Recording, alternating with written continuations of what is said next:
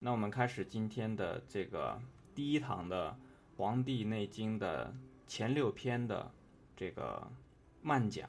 呃，之所以讲慢讲呢，就是因为刚才讲过，以前我们讲的有些快，这次呢就希望把这个里面的这个内容啊，一点一点这个剖开来讲，也希望呢就是说在讲这个《黄帝内经》的这个一逐字逐句的讲的过程当中呢，我们慢慢的可以浸润在这个。中国文化、中国哲学，尤其是以这个中国医学、中医为核心的这个这个氛围当中，然后慢慢的把我们中国人所特有的这种优势发挥出来，尤其是在健康方面。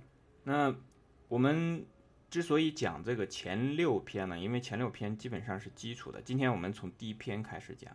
以以前讲的时候呢，我会一直强调说第一篇非常非常重要，第一篇很重要。第一篇特别重要，但是没有讲第一篇怎么个重要法。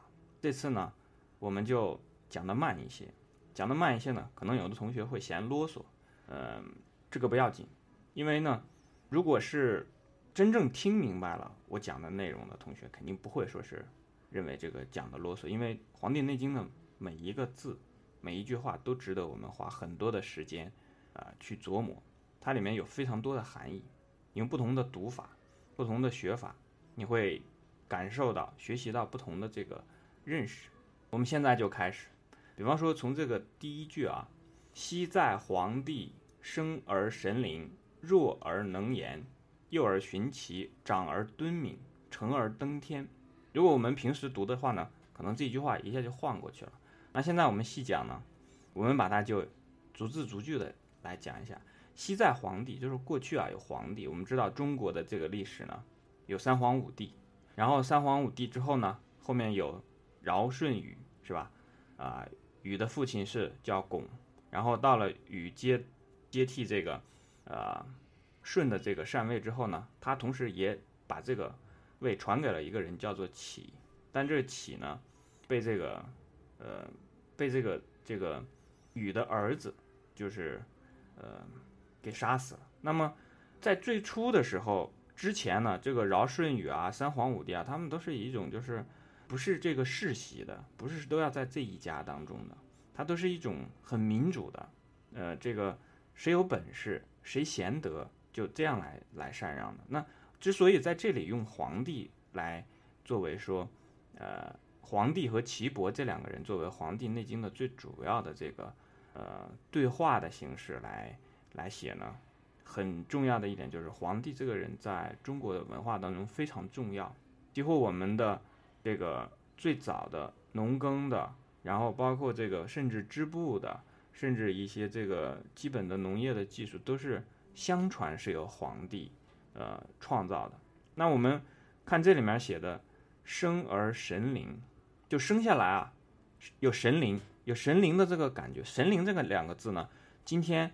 我也想了一下，可能今天还没法没法这个展开讲，因为“神”这个字在整个的《内经》当中都非常重要，在整个的中国的传统文化当中都非常重要，在其他国家的文化当中也非常重要。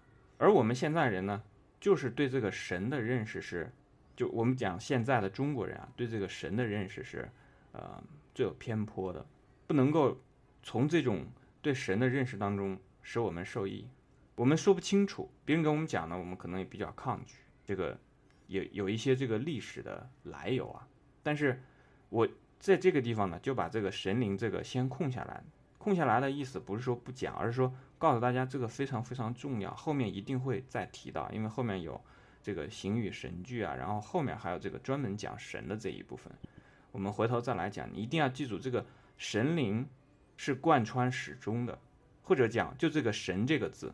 这是讲生而神灵。那我们讲就是说，皇帝这个人啊，刚出生的时候呢，就和别的小孩子不一样，很灵。那灵光的小孩子非常多，但他还有一点就是通神。那具体怎么通神，那我们这个地方不讲哈。弱而能言，弱呢就是指弱冠，在很小的时候就能说话，说话比别的孩子早。但是这个并不是说啊，一定是说话早就一定很聪明啊。那有的孩子是说话比较晚，但其实说话比较晚的孩子，有的也比较聪明。再到后面这几个就比较比较重要了。幼儿循其，就是幼年的时候啊，这个循呢，我们可以这样来理解，就是说比较听话。用我们通俗的话来讲，这个齐呢，我们知道这个儒家有一个话叫做“格物致知，诚意正心，修身齐家治国平天下”。这个齐家，这个齐呢，就指他不会忤逆长辈，比较循顺，循顺于什么呢？循顺于长辈的这个教诲，然后呢，也不会太去忤逆长辈。那其实这一点呢，就把一个人呢，真正能够成长的一个重点。讲了出来，前面的生而神灵，这个其实也也在提到这个人的出生，出生的时候，那他其实是有一些东西来的。因为再往前，我们要再探究的话，就要问说，那人是从哪儿来的？比方说皇帝这个人生而神灵，那他生之前他是谁？他在什么地方？是吧？其实也是有有来路的。那么到了弱冠的时候呢，他能说话了，这个能言呢？言非常重要，言和语对于人类来讲，大部分的这个智慧都是靠这个言语文字来传承的。我们和动物的这个很大的区别就在这个地方。如果没有言语、没有文字的话，那人类和其他动物也就没有太大的差别。不仅仅是说这个区分上，就是在发展上肯定也会不一样。因为有了言，有了语，有了文。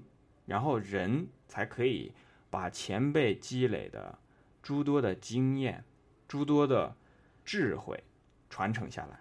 这是为什么“弱而能言”这个地方要把“能言”这个这么在这个地方提出来的原因。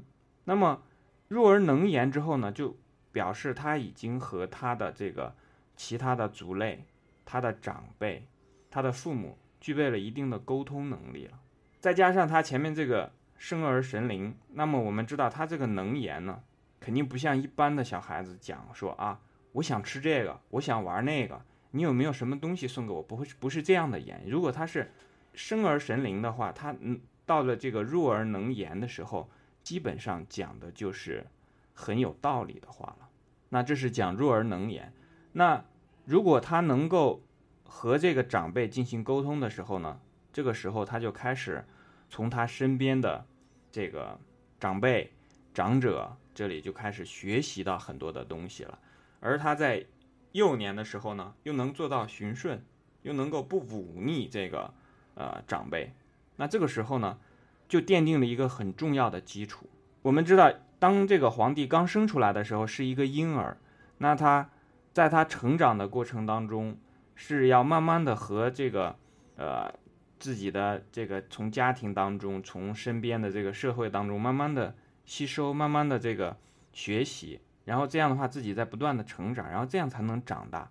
长到幼年的时候呢，有的小孩子呢，如果没有这个成长的非常好的话，就会出现一些忤逆。我们通常在现在的社会里面叫做什么呢？叫做叛逆心理。这叛逆心理不是说他不能有，而是说这种叛逆心理呢，对一个人的成长。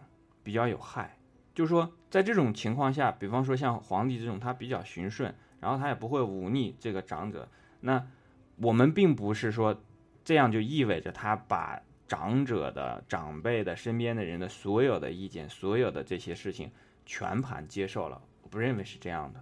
那在这种情况下呢，他肯定是不去忤逆长辈。这样的话呢，长辈就有更多的东西愿意教给他。那我们知道，比方说一个长辈和一个晚辈在一起的时候。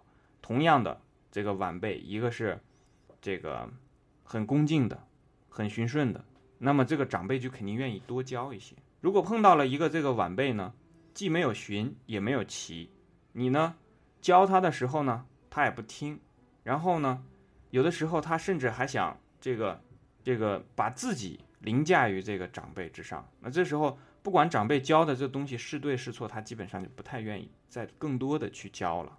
一而再，再而三之后呢，这个小孩就变成了一个只能更多的要靠自己来主动的去学习的。而你自己的去主动向别人学习的过程当中呢，我们看到这个寻奇还是非常重要的。如果你在和别人学习的时候，你不能够抛弃自己的旧有的观点、旧有的这个自我的话，那么你还是学不到东西。因为你如果以自己这个没有把自己这个这个，我们平常讲说。呃空杯心态。你没有空杯心态的话，在这种情况下，你去长辈去向人家或者说身边的人去学习去了，学习的时候呢，你做不到循顺，那你总是想跟别人这个对着来，那你也做不到这个这个齐。在这种时候呢，你老是要和别人争一个高下，因为一争高下就有了有高有低嘛，有高低的时候怎么去齐？这个时候这个人的这个学习的速度啊，就要打很多的这个折扣了。那到了后面这个长而敦敏呢，我们知道他用这个敦敏啊，虽然用这两个字，但是他其实讲的内容呢，我们在《论语》当中其实是可以看到的。《论语》当中有一句话叫做什么呢？叫做“敏于行而纳于言”，是有这么一句话，对吧？就说真正的这个君子呢，他做事的时候啊，他很迅速，很敏捷。所以这个这个敦敏的敏呢，就是指敏于行。那为什么要又要有敦呢？就是这个纳于言，敦厚的人呢，一般会显得有一些木讷。在小的时候呢，你要做到循顺，要能做到恭敬。那这样的话可以学到非常多的东西。等你长大之后呢，那因为这个时候你已经学了很多东西，你要去施展自己了，那就要敏于行而纳于言。人要做的敦厚。我们其实说白了就是说，踏踏实实做人，做一个本分人。那《黄帝内经》里面提到这个长而敦敏，和前面的生而神灵、弱而能言、幼儿循起这些，其实都和一个人的健康是相关的。如果一个人在这些刚才所提到的这个生的时候、弱的时候、弱冠的时候、幼年的时候、长的时候，如果做不到这些的话，那他的健康是一定要受到影响的。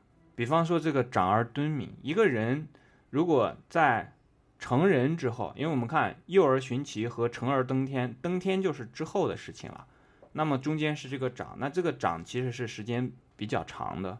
在这个长的这个阶段，如果做不到敦厚，做不到这个敏于行的话，那么一般来讲，比方说做不到敦厚，这个人就经常会疾言厉色。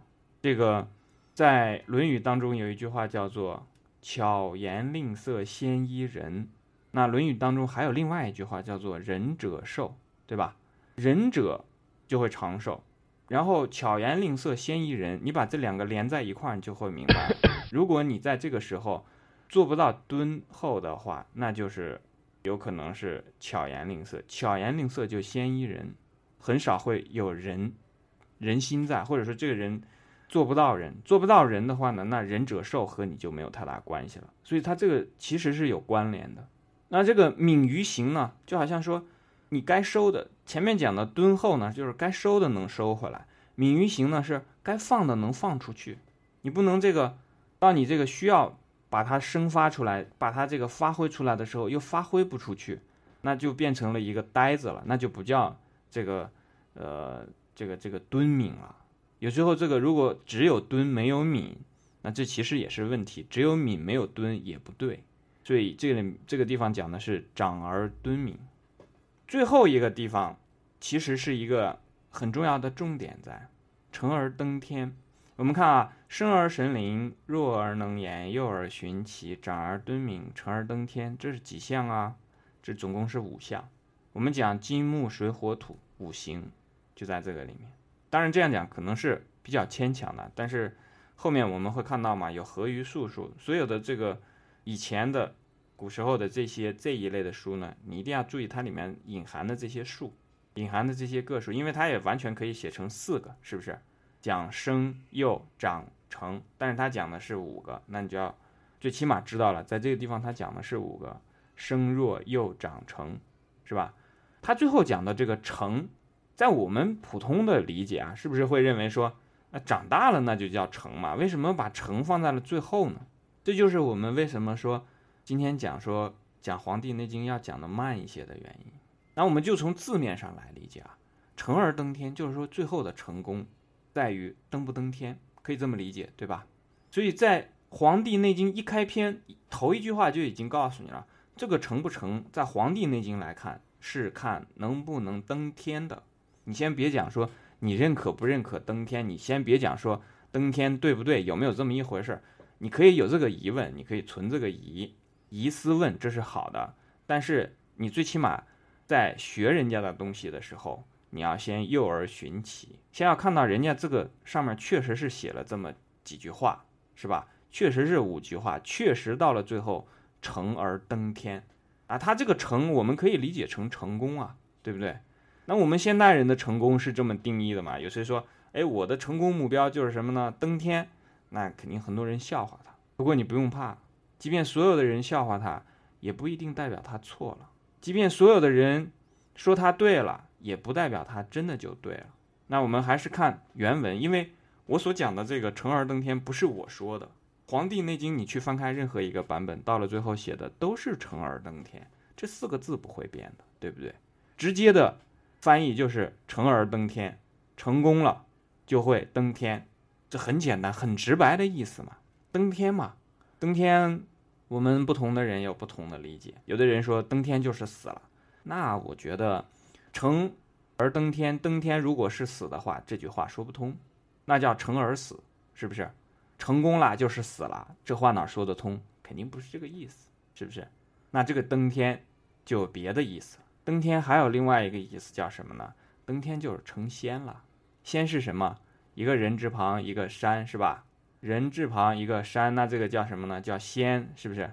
人字旁这个山，就是山人的意思。仁者乐山，智者乐水，《论语》里说过的话，是吧？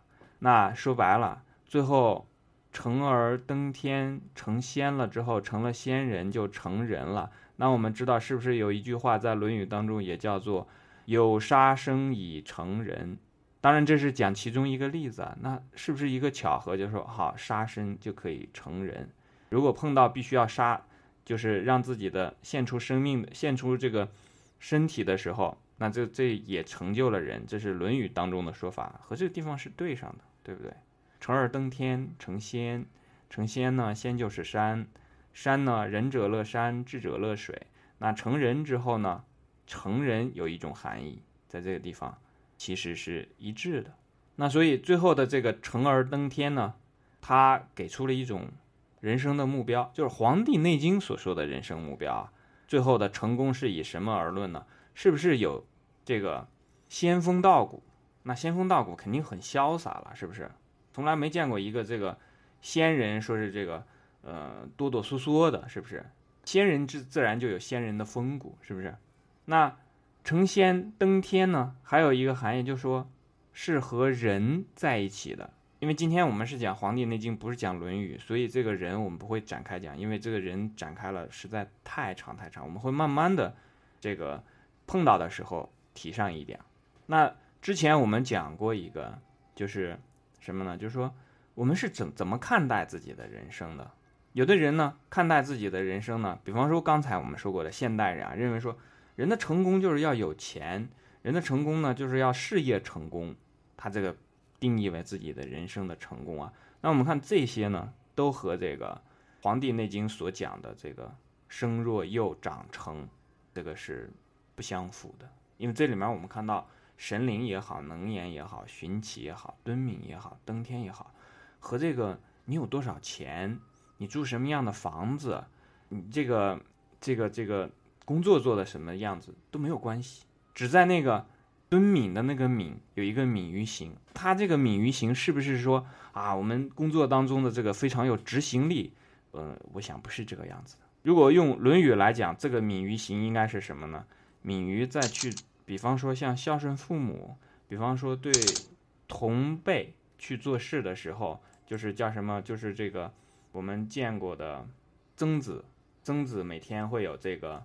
呃，叫什么三省日？呃，三省吾身。然后，为人谋而忠乎？是不是？呃，为人谋而不忠乎？然后有这个，呃，传不习乎？是吧？就是老师教的东西是否已经学会了？那么，他应该是这个敦敏的这个敏啊，应该都是指这些忠孝仁义这些方面的事情是否做起来非常的这个。呃，很敏敏捷，可以这么讲。所以这个生若幼长成这个地方已经告诉我们了，就是说，只有在这一种情况下，这才是《黄帝内经》告诉我们的一个人生框架。那我们把它再推进一步啊，推进一步就是什么？成而登天之后，登天之后就成了仙，那自然也就成了神了，是不是？好，你会发现成而登天成了神仙之后，是不是和前面那个生而神灵又接上了？是不是这个样子？